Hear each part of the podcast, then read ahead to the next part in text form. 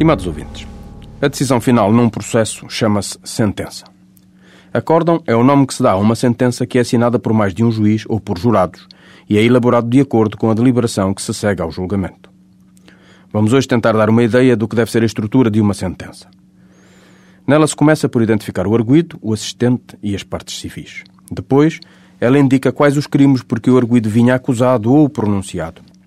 Segue-se a indicação dos factos que o Tribunal considera provados e não provados.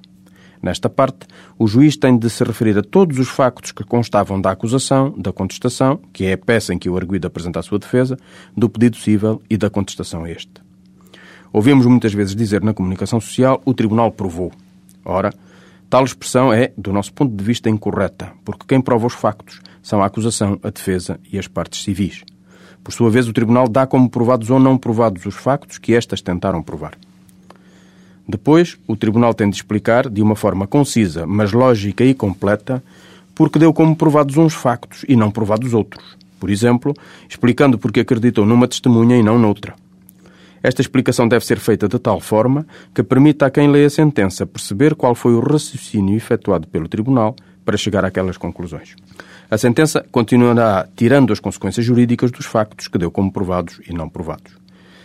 É nesta parte que o Tribunal diz qual ou quais os crimes praticados pelo arguído ou se considera que a conduta do arguído não constitui crime. Também aqui, a sentença deve explicar logicamente como chegou às conclusões jurídicas que tirou, isto é, se a conduta foi criminosa e, neste caso, como determina o tipo e a medida da pena. Segue-se a parte decisória, que é aquela em que a sentença diz se absolve ou condena o arguído e, neste caso, em que pena. Esta parte da sentença deve ser absolutamente simples e clara, não devendo prestar-se a qualquer interpretação equívoca. A sentença termina decidindo se os bens apreendidos devem ser declarados perdidos, quem deve pagar as custas e o montante destas, e ordenando, em caso de condenação, a remessa de boletins ao registro criminal. Por último, a sentença tem de ser datada e assinada. As sentenças penais têm de ser lidas publicamente pelo juiz, em ato seguido ao julgamento ou em audiência expressamente designada para esse fim.